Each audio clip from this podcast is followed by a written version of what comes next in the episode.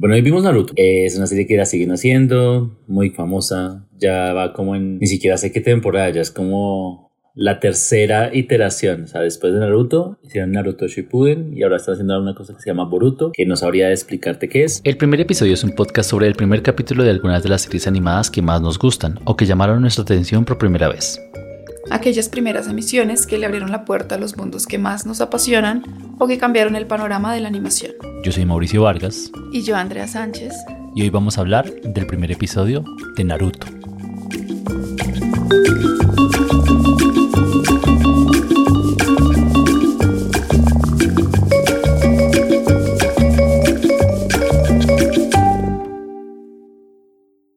Me pareció muy linda, muy tierna ese primer episodio. Em, como que lo que están intentando hacer de mostrar la historia de un niño sin familia y que quiere llamar la atención, creo que pues obviamente va a hacer que se conecte con muchos, pues, muchos niños. Que, quieren ser vistos y quieren como que los escuchen. Me pareció como muy, sí, muy familiar, muy de llegar a entender la actitud de, de un niño que necesita comprensión. Eso me pareció lindo. Mm, el, este mundo que nos plantean como de estos poderes ninjas que son como multiplicarse y convertirse en otras cosas, mutar. Me parece que no, no explican por qué es así, simplemente es así. Y me pareció eso también como, pues que no es difícil entrar en esa lógica, ¿no? Como creo que hace parte de ese mundo, no lo explican y sin embargo no, no se fue sencillo de, de digerir. Eh, sin embargo, lo sentí más como un corto que como el primer episodio de una serie. Lo sentí como un corto, o sea, como que tenía un problema, eh, se resolvió y ya. O sea, no, mm. no sentí que diera como para lo que dices, que es una serie súper larga con un montón de episodios. Y, y en esta viendo el primero no me lo puedo imaginar tanto. O sea, sí, sí, seguramente se pueden sacar muchas situaciones a partir de, de este universo de ninjas, pero, pero ahí no, lo, no, no quedó abierto como un reto, un propósito, algo que él tiene que lograr. Sí, como que el reto del episodio era que mm, superar su soledad, eh, superar las pruebas del colegio para graduarse y superar como el engaño en el que cayó de, del sensei que lo, que lo engañó para robarse los pergaminos y él superó todo eso, se graduó, eh, encontró en su propio sensei como un amigo, casi una familia, porque es una persona también sin familia. Como que sentí que todo se superó en ese episodio y no le, no me dieron como, no me dio señas de que podía llegar a pasar algo que continuara por muchos episodios. Como que nos hubiera desatado una, una situación difícil que, que no pensara que fuera a ser difícil de sobrepasar y que fuera a consumir muchos episodios, una historia muy larga con muchos protagonistas para, para resolverse, ¿no? Sí, funcionó como un corto y, y, cerró, porque al final también dicen ya, ya, ya, ya, el pergamino está seguro, ya no lo van a traer. El chico terminó con un superando, graduándose, o sea, como que no me cerró perfecto, vimos un corto muy bonito. Pero sí, no, no, no entendí cuál va a ser el reto para todos los episodios que vienen. El episodio que vimos se llama Entra Naruto Uzumaki y en él conocemos a Naruto, el mundo ninja en el que él habita y su hogar, la aldea escondida entre las hojas. Al comienzo del capítulo escuchamos la historia del zorro de las nueve colas. Luego vemos a Naruto hacer diferentes travesuras para llamar la atención hasta cerrar el episodio en una misión y complot que muestra cómo esta comunidad ha alienado a Naruto y su oscuro secreto. Naruto es un anime del 2002 producido por Studio Pierrot, distribuido por Aniplex y dirigido por Hayato Date. Está basado en el manga del mismo nombre del artista Masashi Kishimoto. La serie cuenta la historia de Naruto Uzumaki, un joven ninja quien quedó huérfano tras el ataque de su aldea por el demonio de las nueve colas, Naruto desea ser reconocido por sus compañeros y llegar a ser Hokage, el líder de su comunidad. Tanto el manga como la serie de anime están divididos en dos partes, separadas por una elipsis de varios años donde vemos a Naruto y sus compañeros madurar.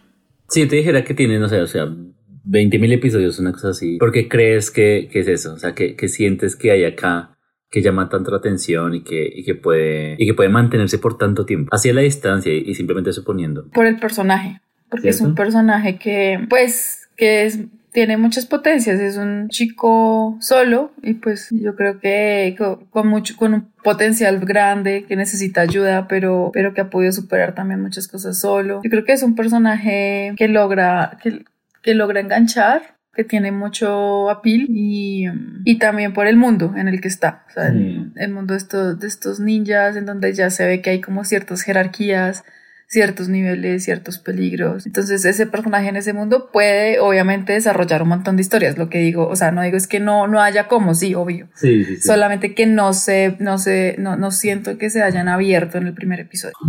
Entiendo. A mí me gustó ese episodio. Sí, y estoy muy de acuerdo con muchas de las cosas que dices. Creo que lo más atractivo que tiene el piloto o que tiene el primer episodio es el personaje y el mundo. Eh, y ahora que lo mencionas así como que no hay un conflicto con una gran intensidad, veo la genialidad de eso, de concentrarse en mostrar muy buen personaje y un universo muy entretenido. Porque siento que así funciona puede ser una película o una serie corta. Hay un objetivo que se tiene que perseguir con mucha intensidad, con muchas ganas, con mucha mucho deseo del personaje. Pero eso se agota eventualmente. O sea, como las ganas o la intensidad se agota eventualmente. Y siento que ver un personaje o habitar un mundo sí se puede mantener por cientos de episodios. Y creo que estoy de acuerdo con lo que dices. Y, me, y, y ahora puedo como apreciar esa fortaleza en el episodio. Tal vez en su momento me atrajo... Pues yo alcancé a ver gran parte de Naruto. Pues gran parte. Ahora con lo que es, pues no es gran parte. Es, bueno, una parte importante de Naruto en su momento cuando era una serie muy conocida. Bueno, cuando era como el boom de, de, de Naruto. Y ahora lo pienso sin recordar mucho qué pasaba en los episodios. Salían personajes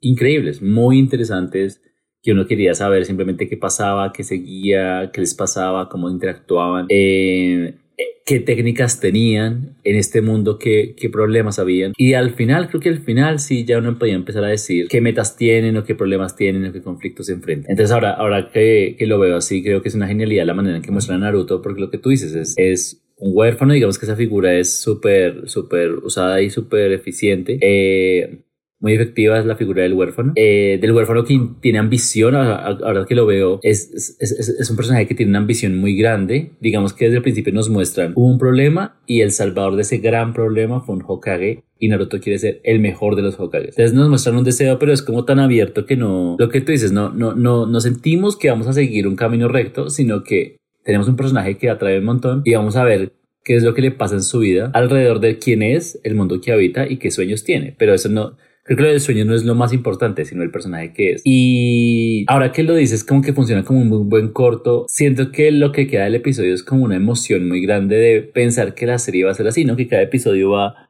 va a tener unas dificultades muy altas, unos personajes muy interesantes, van a haber unas situaciones muy complejas donde hay mucha información y puede que se resuelva o no, pero no es una serie lenta. Yo creo que eso es lo que, lo que, tal vez un poco lo que puedo sumarle lo que es del corto y es, no, lenta no fue, o sea, todo el tiempo estuvo saliendo nueva información, nuevas habilidades, nuevos intereses de los personajes, nuevos enemigos, cambiando expectativas. Entonces creo que uh, lento no es el episodio y, siento que, que, eso genera una sensación de, tengo que seguir viendo esto porque van a haber más historias muy interesantes con personajes muy ricos y quiero saber. Y eso me parece que es muy atractivo del show. A mí me gustó mucho y me, y me acuerdo un poco a, la, a lo que pasa pasaba en Dragon Ball, donde se mostraban poderes primero de una forma muy graciosa. Entonces se pueden transformar.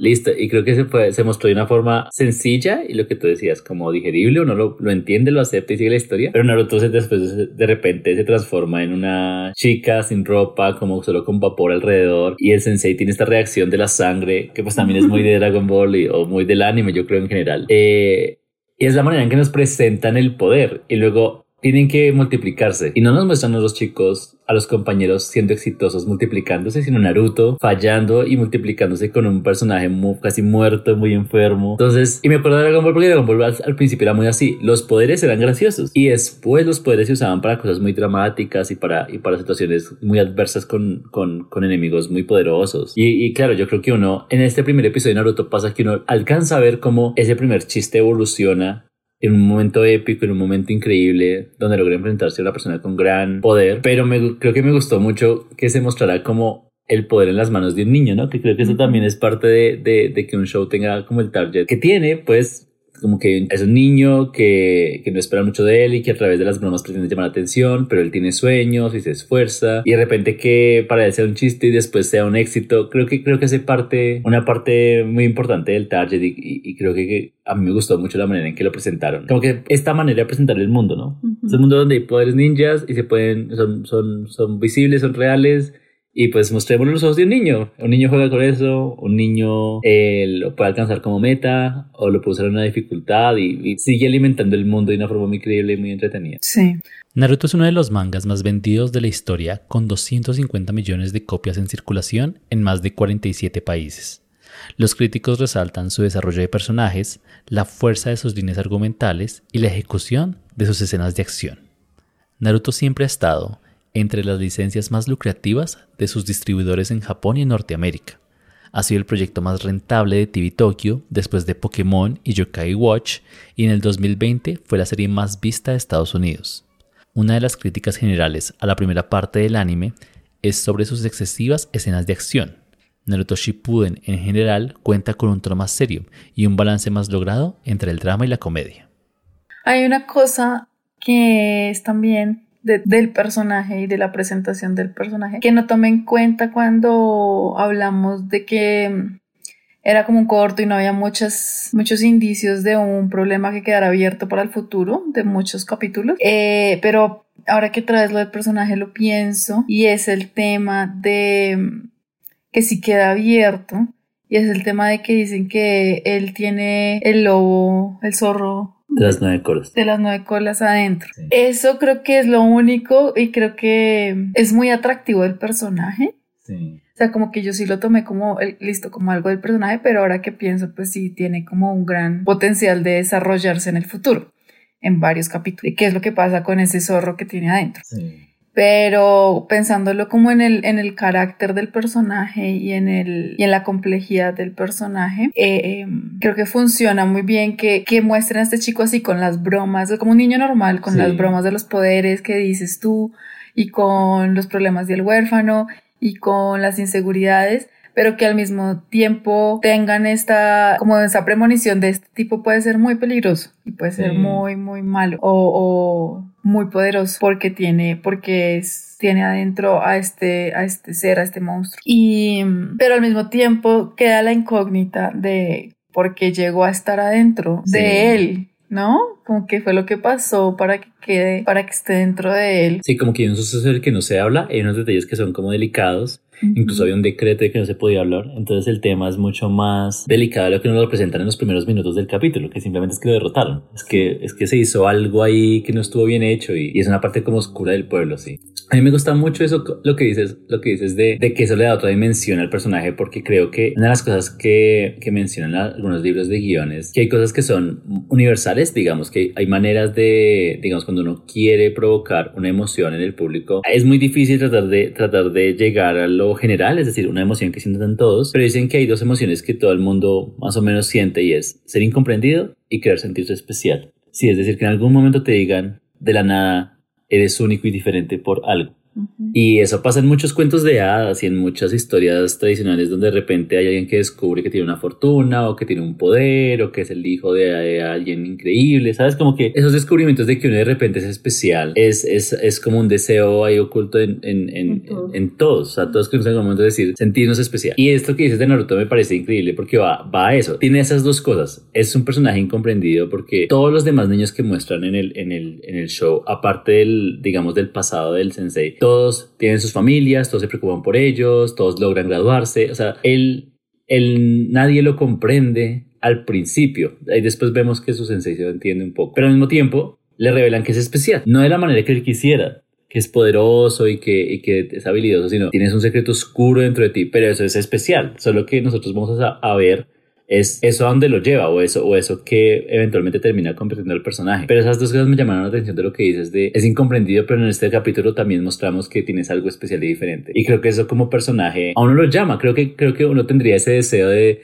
de, imaginar uno cómo se sentiría o qué le pasaría, no sé, uno de repente le dicen algo así. Como que todos nos sentimos así como Naruto, no nos entienden, no tenemos amigos, bueno, o, o nos cuesta socializar o nos cuesta responder a las metas de la sociedad, lo que sea. Y entonces podemos identificarnos con eso, pero al mismo tiempo emocionarnos cuando alguien así, que uno siente como que uno podría ser esa persona, le dicen, tienes un algo especial o algo, o algo, o algo único y diferente, así sea difícil.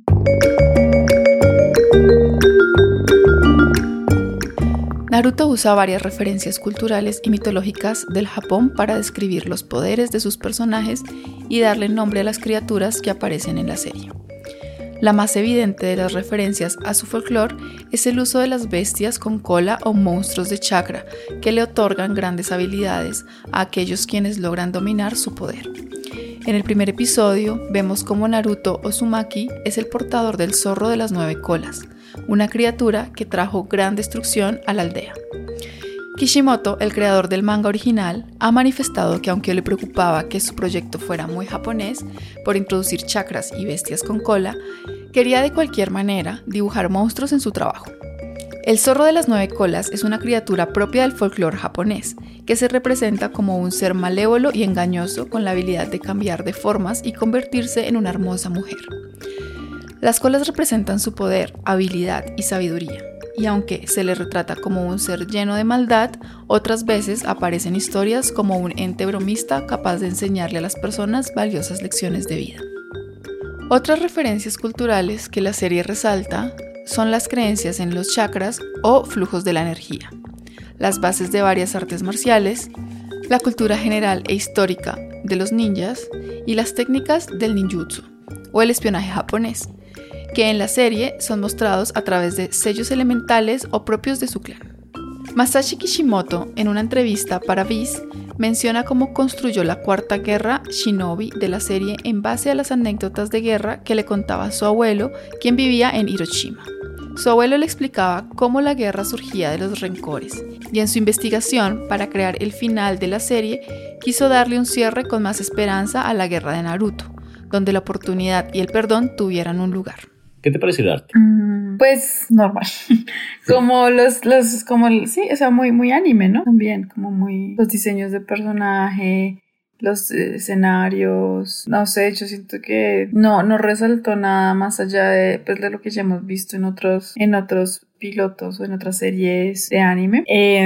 Pues, no sé, ¿tú qué piensas del arte? A mí me parece que, que, es muy difícil en una serie de anime diferenciarse, ¿no? O sea, creo que hay unas cosas muy específicas que, que se podría buscar porque ya está demasiado estandarizado. Voy a decir como el estilo en general, el look, para ser parte de esa industria. Porque digamos es muy atractiva. Yo creo que yo creo que las personas cuando se, cuando se enfrentan a hacer un nuevo show de anime tienen que enfrentarse a ser diferentes, pero lo suficientemente anime, por así decirlo, para ser atractivos a la gente que ve anime, es decir, a gente que es exclusiva con lo que ve, ya agrupa, agrupa los shows por estilo o, o, o por este look y yo creo que, es decir, yo pienso, si yo hiciera un show de anime no quisiera alejarme tanto como para igual ser recibido así como abiertamente en esos públicos, pero lo suficiente para hacer un show diferente. A mí me gustó de Naruto que los flashbacks creo que me gustaron bastante, como que parecían impresos, como que tenían, como que tenían los, los puntos de impresión digamos que eso me pareció un detalle coqueto, pues, o sea, muy, muy, muy apenas para los flashbacks, no era excesivo, pues se usó dos o tres veces y creo que fue muy bien. Em, me gustó, no sé cómo llamaría eso, como que la, esa especie como de pantalla dividida, pero, pero por el arte. Es decir, no era como una línea, sino que se solapaban cosas entonces veíamos un fragmento del columpio vacío y veíamos un fragmento de Naruto escondiéndose en la misma pantalla, así como se solapaban imágenes importantes. Y eh, en algunos momentos cuando se veían los poderes, es decir, creo que me parece una forma muy sencilla y yo sentí un poco de variedad a la hora de mostrar los poderes.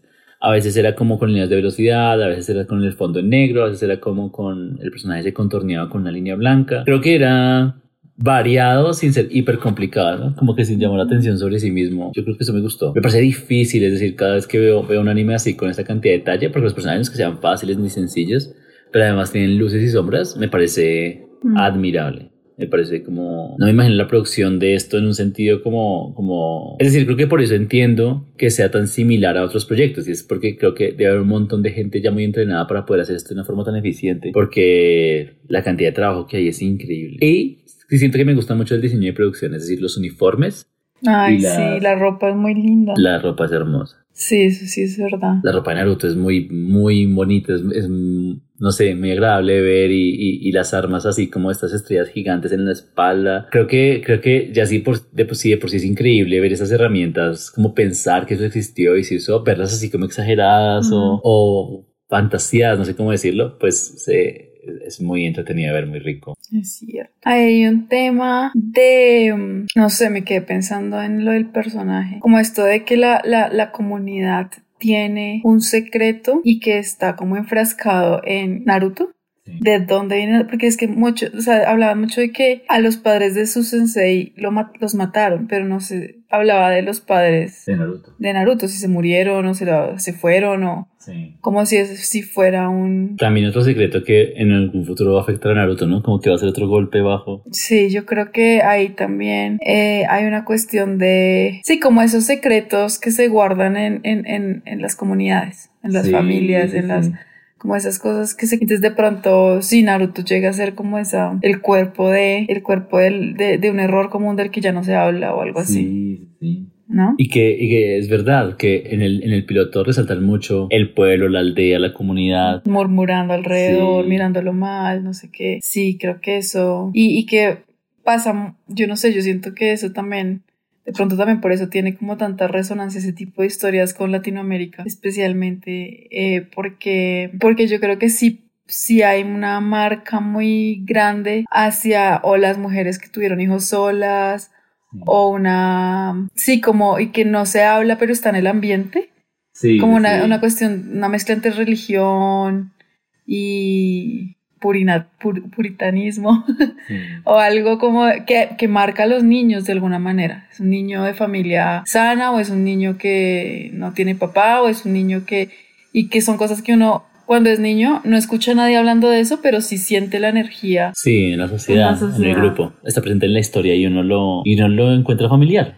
La serie original llamada simplemente Naruto se emitió del 2002 al 2007 Contó con 220 episodios y abarca la primera parte del manga, desde que Naruto se entera que alberga en su interior al zorro de las nueve colas, hace parte del equipo 7 en diferentes tareas y exámenes, y finalmente recibe la tarea de traer a Sasuke Uchiha de vuelta a la aldea. Una misión en la que falla y decide irse bajo el entrenamiento de uno de los tres ninjas legendarios, Jiraiya. Luego, desde 2007 a 2017, se emitió Naruto Shippuden, una secuela de 500 episodios donde Naruto regresa de su entrenamiento para continuar con la búsqueda de Sasuke, enfrenta la cuarta guerra Shinobi y se convierte en el séptimo Hokage. En el 2012 se estrenó la serie Naruto SD, un spin-off que se enfoca en la vida y aventuras ninja de Rock Lee. Finalmente, en 2017 hasta la actualidad, se ha transmitido Boruto, otro spin-off que muestra la siguiente generación de ninjas, incluido el hijo de Naruto, Boruto. La serie original fue acompañada por tres películas, Naruto Shippuden por siete películas y Boruto por una. Se han hecho más de 12 especiales animados, 12 novelas derivadas, varios videojuegos y guías de arte. El spin-off es un término que hemos abarcado en nuestro glosario de animación que puedes encontrar en nuestras redes sociales. A mí me gustan los créditos, me parecen lindos los créditos. Los créditos son como una especie de acuarela donde, donde se ve a Naruto muy bebé, como separado de todos los demás. Creo que eso no está, eso no, digamos, no hace parte como propio del episodio como uno podría pensarlo, pero sí, sí ayuda a cerrar la idea de que Naruto creció solo. Y creo que eso es, eso es lo que intentan anclarlo a uno, al personaje, ¿no? Entonces los créditos no se van ni a los poderes, ni al mundo, ni, a, ni al futuro, sino incluso al pasado. O sea, uno ve a Naruto como, como niño, siendo, siendo diferente a los demás niños. Eso, eso yo siento que uno le puede dar más pistas de lo que sería el tema del, del, del show, ¿no? Sí. Y la música. Sí. Es muy, porque la música es, casi siempre la música de los animes tiene como algo de la cultura en general de Japón, pero o que uno le suena como oriental. pero sigue como en medio de la ignorancia de, le suena como sí pero esta era una música no sé al principio era medio sky luego como medio punk y yo como y esto qué muy extraño. Yo creo que eso hacía parte de la, digamos, del grupo de animes que, que, eran de esa época. Yo recuerdo que se veía mucho así, donde, donde era, eran historias como slash tradicionales, slash muy modernas, donde la idea era que, que apelara como a unos grupos muy jóvenes, pero también alrededor de estas historias fantásticas en un Japón antiguo o, bueno, eh, creaban la fantasía en lo que era antes el Japón. Entonces, en, en el piloto sí, sí, había momentos muy específicos donde al principio escenas de acción o de persecución o de la broma eran este rock o este ska y ya cuando ellos empezaban a tener el problema o mostrar los poderes, eran estos sonidos como de instrumentos de bambú y, y, más tradicionales. Mm. Pero es una mezcla, claro, por lo menos curiosa, de, de que uno, de que uno intente, intente acercarse culturalmente a, un, a una historia como esta. Sí. ¿Te acuerdas que te gustaba de cuando lo viste? Me acuerdo que me gustaba mucho un personaje, dos personajes que nos salieron en el episodio, en el piloto. Eh, uno era un personaje que controlaba la arena, no recuerdo cómo se llamaba, pero era increíble ver a ese personaje en cuadro. Eh, y el sensei que eventualmente se convierte como en las figuras más importantes, así como adultas de Naruto, que no es el que está en el piloto, eh, cuyo nombre también lo olvidé. Eh, porque, digamos, siento que eran mucho más misteriosos. Que siento que este, este primer sensei que tiene Naruto ah, eh, se sincera muy rápido, ¿no? Como que muy rápidamente expone sus debilidades, su relación con Naruto. Y tal vez eso hace parte del piloto del primer episodio, pero los, estos dos personajes que te comento si tienen una, una, una, una, presencia mucho más amplia en el resto de episodios. son más misteriosos, tienen más poderes, no, no, no tan de frente, eh, tienen unos, sí, digamos que unas motivaciones mucho más complejas, es decir, es otra cosa. Pero me acuerdo que me gustaban mucho ellos dos en, en relación con Naruto, que, que, igual yo recuerdo que me, también me gustaba mucho de cómo interactuaban los personajes, es decir, era claro, pero a la vez complejo cómo fue la relación de, de Naruto, por ejemplo, con un sensei era una figura de autoridad que tenía que enseñarle, que tenía que respetar, pero al final a veces no le creía, a veces desconfiaba. Entonces, era, no era tan ambiguo. O cuando llegaba un compañero que era, claro que era una competencia en una clase para llegar a un objetivo, eh, o en una competencia de habilidades. O sea, era claro, pero al mismo tiempo había unos celos y había unos intereses y había, cada uno tenía metas diferentes, pero estaban en la misma situación. Creo que me gustaban mucho los personajes y cómo interactuaban con Naruto. Eso me parecía, eso me parecía muy bien hecho. A mí me gusta lo selecto que, que es el show con lo fantástico, ¿no? Y que lo fantástico tampoco es tan fantástico. Por ejemplo, que hay, que hay Hokages. Como que hay estas figuras súper, súper ancestrales y súper, pues no ancestrales, pero súper poderosas, por así decirlo que protegen la aldea y esto. Y de repente la representan como una especie de monte Rushmore ahí como atrás, como, como que eso es conocido pero al mismo tiempo es fantástico. Eh, o, que, o que pues hay un niño con poderes que logra saltar, logra hacer mofa de la, de la comunidad usando habilidades increíbles, pero lo motiva a comer ramen. Me parece como que es, es un balance muy, muy cuidado de la, donde está la fantasía y eso me gusta bastante. Tenemos que recordar dónde viene el chiste de la sangre en la nariz. Sí. Cuando se ve a una chica sin ropa. Pero me gusta la expresión que hizo al principio. Es una serie linda. O sea, es un episodio lindo. Sí, me pareció tierno. Eso creo que es importante, como no se siente cuando lo ve. La animación es una técnica donde se estilizan los límites del mundo físico. Algunos personajes pueden suspenderse en el aire, alcanzar tamaños imposibles y cambiar de color para mostrar una emoción. En el anime los códigos son mucho más marcados y le ayudan a los espectadores recurrentes a entender una situación común a través de varias producciones, como en el caso de Naruto cuando hace sangrar la nariz de sus maestros al convertirse en una mujer atractiva, una reacción que hemos visto en numerosos animes. Aquí te dejamos algunos códigos visuales muy comunes en el anime recopilados por Vice. Los ojos grandes. Surgió en los años 50 en el anime comercializado para mujeres. Algunos argumentan que responden a las fijaciones de los japoneses por las modas occidentales donde perciben un gusto por los ojos grandes, las mandíbulas en punta y las pieles pálidas. Gritar sus nombres en batalla. Es común que los personajes en animes de acción griten los nombres de sus oponentes mientras luchan. Esto viene de las prácticas de combate del Japón feudal, donde era costumbre, antes de luchar, gritar el nombre y hogar del oponente. Así sabían quién había sido derrotado en batalla y podían reclamar su gloria. Todas las historias suceden en la secundaria. En los años 60 el anime era más preescolar y orientado a la familia pero en los años 80 muchos mangas fueron adaptados al anime y estos iban orientados a adolescentes. En el 2017, un estudio mostró que el 70% de los niños entre 5 y 7 años ven anime, así como más de la mitad de la población entre 10 y 19 años. El escenario del colegio es una respuesta a esa demanda. La nariz sangra cuando hay atracción sexual. Se cree que Yasuji Tanioka fue uno de los primeros en usar este recurso para mostrar atracción en sus mangas de los años 70. Desde ahí se ha vuelto un lugar común de varias producciones que es claro para los jóvenes y cómico para los niños. Correr con un pan en la boca. Esta es una exageración efectiva en Japón para mostrar prisa, pues a menos que estés en un evento al aire libre muy grande, es considerado de mala educación hacer cualquier cosa mientras comes mucho menos caminar o correr. ¿Quieres comentar algo más? Pues yo con mi mismo comentario de siempre. faltan mujeres. Faltan mujeres. Es como todos son hombres, todos son hombres, todos como que la única escena en donde aparece una chica es una chica que está ahí como retragada en Naruto y ya. Sí. Pero también está la chica que es la mejor de la clase también, no como de pelo rosado. Sí, pero sí, en este primer episodio como que no, no hay muchos personajes Sí, es verdad. que interactúen, eh, que sean femeninos. Y pues eso, eso desmotiva un montón porque, pues porque esto no está tan viejo. Sí, es verdad. Pues sí, tiene ya sus que 15 años, no sé. Pero, pero pues no, no es. Sí, es verdad, ya, ya hace Sí. falta, sí. Sí, es extraño eso. Y bueno, yo sé que la cultura, o sea, si esto se hizo en, en Japón, de pronto la cultura es diferente, no sé, yo como que no, no conozco muy bien el tema sobre, sobre el feminismo, eh, más allá de, de mi entorno, pero, pero ya uno estando tan metido como en esto eh, eh, y, y en los intentos de, de, de equidad, esto ya le timbra bastante, ¿no? Como que dice, Sí. muy fuerte que, que, que no haya representación, sino masculina. Sí, es verdad, eso hace falta. No, y pues ya hay sexualidad, pues cero.